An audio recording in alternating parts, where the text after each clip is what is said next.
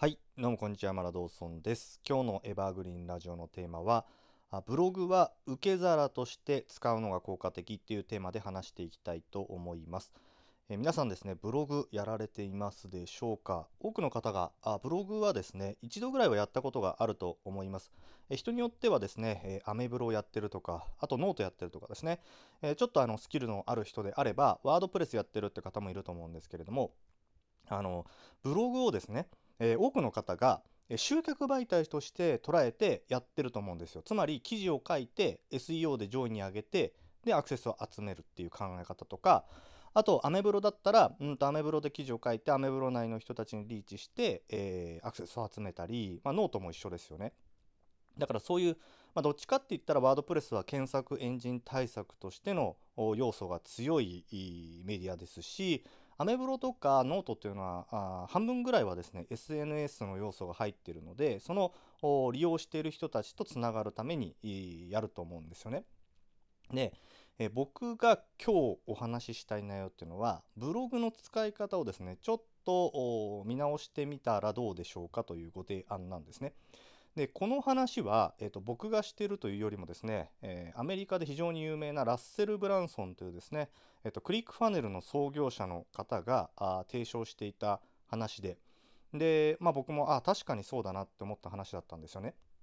でこのラッセル・ブランソンが言ってた考え方の中にシャドウファネルっていう考え方があるんです。シャドウファネル。つまりあのラッセル・ブランソンのクリックファネルってマーケティングファネルを作るツールなんですよ。あのファネルっていうのはあの情報のことですよね。お客さんをどんどん絞り込んでいって、えーまあ、マーケティングをして、えーお客さんに、えーまあ、お客さんの LTV ですね。LTV を上げるっていうか、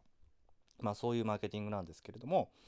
えー、とそこのですねファネルという考え方の中にシャドウファネルっていう考え方を話してたんです。でこれどういうことかというとシャドウって影じゃないですか影。つまり、えー、とちゃんとですねその影となるうファネルを用意しておきましょうっていう考え方なんですね。でこれ、えー、とどういうことかというとですね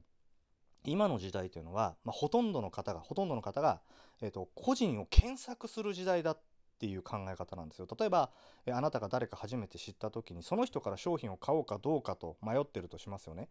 例えば本当数百円とか数千円程度であればそんなにですね気にする必要はないかもしれないんですけれども例えば1万円とかね2万とか5万とか10万とかってなった時にそんな簡単にですね、えーお金払えないですよねどこの誰かも分かんない人に。であれば皆さん何しますか？え今の時代っていうのはほとんどの人はですね一回その人の個人名で検索をかける時代だっていうことを言ってたんですねラッセル・ブランソン。で、えー、とその時にその個人名で例えば僕だったら山田ドーソンですよね山田ドーソンで、まあ、大抵の人一発検索してその人がどういう人なのかって調べるって言ってたんですよ。でそこでねなんか詐欺師だとかね、えーこの人はやばいとかってネットでバーって出てきたらまあやばいじゃないですかそれって。だから、えー、と検索された時にですねちゃんと自分のですねメディアが、まあ、上にですねトップに上がってくるようにしておいてでそこであなたの情報を知れるようにしておくことっていうことは今の時代めちゃくちゃ重要だよねっていうことを言ってたんです。でそこからお客さんが、まあ、例えば僕を知ってですねでマーケティングファネルでで入ってメールアドレスを取得してで登録して僕のメッセージを見てくれるみたいなそんな話だったんですけどつまり、えー、とそういうことを用意しておくかどうかで全然あの制約率違いますよってことなんですよね。であの僕ですねえー、と今ユーデミーで2万人以上講師いるじゃないですか。2万人以上の受講生か。受講生いるじゃないですか。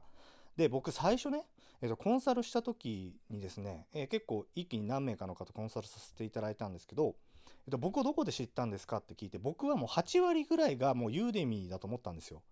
でそしたら逆だったんですよね。3割が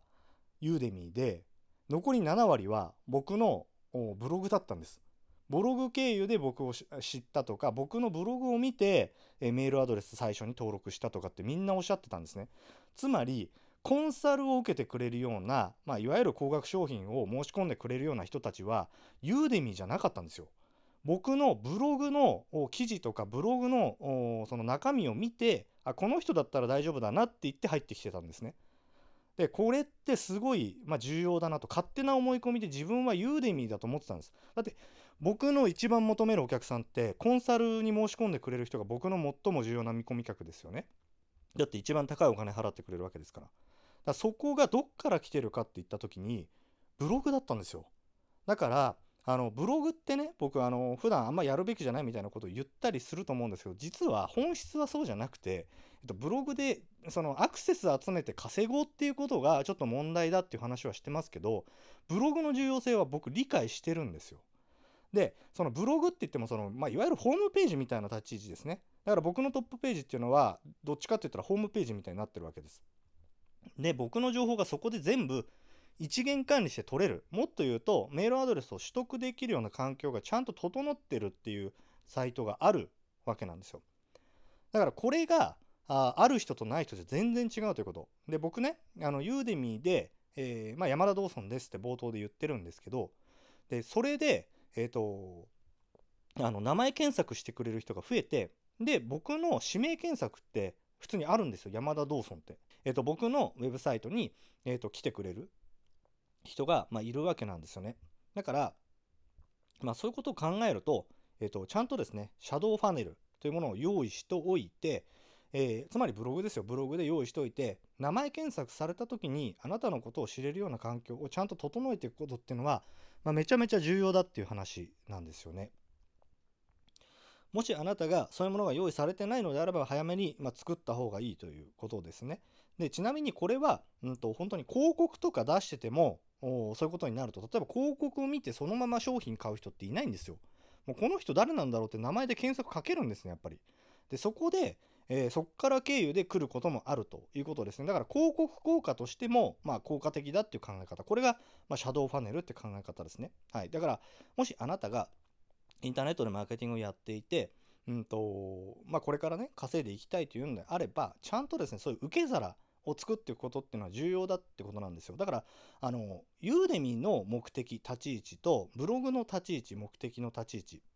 で、例えば Twitter だったり、まあ、インスタグラム、いろんなメディアあると思いますけど、それぞれの立ち位置をちゃんと明確にして、えー、やっておくことっていうのは、ものすごく重要だってことなんですね。だそれを戦略的にやらないで、えー、全然意図もなく、ただ、あの、みんなブログやってるからブログやろうとか、みんなあのね、ツイッターやってるからやろう。それだと全然意味がないということなんですね。必ず何かやるときにはその背景に理由を持っておかないとやる意味がないわけです。なぜなら、えーと、検証のしようがないからですねそれがいい施策なのか間違ってる施策なのか。例えばブログというメディア1個取っても他の人はブログ記事でアクセス集めようって目的でやってますよね。でも僕は違うんです。僕はそこに受け皿として自分の情報を名刺代わりとして置いてるだけでいいからブログの更新なんかしないんですよ。でしなくていいんです。だから目的が違うんです。だからみんなね、えー、盲目的にブログって言ったらもう記事を書いてアクセスを集めるためにやるっていうそこに盲目的に信じすぎてるがゆえにですね、えっと、全然なんかこう違った見方ができないいろんな活用の仕方あるんですねだそういう違った見方っていうのを自分の中で持っておくとまた全然ですね、えーと、ビジネスの拡張性って違いますので、ぜひね、えー、これを聞いた方で、あ、まだ自分なんかシャドウファネル用意してないなと思ったら、えっ、ー、と、まずはブログっていうか自分のね、ウェブサイト、名前で打ち込まれた時にトップに来るウェブサイトを用意しておいて、そこにマーケティングファネルをちゃんと用意しておくってことですね。はい。その考え方がめちゃめちゃ重要なので、えー、ぜひ、えー、参考にしてやってみてください。はい、それでは今日は以上になります。最後までありがとうございました。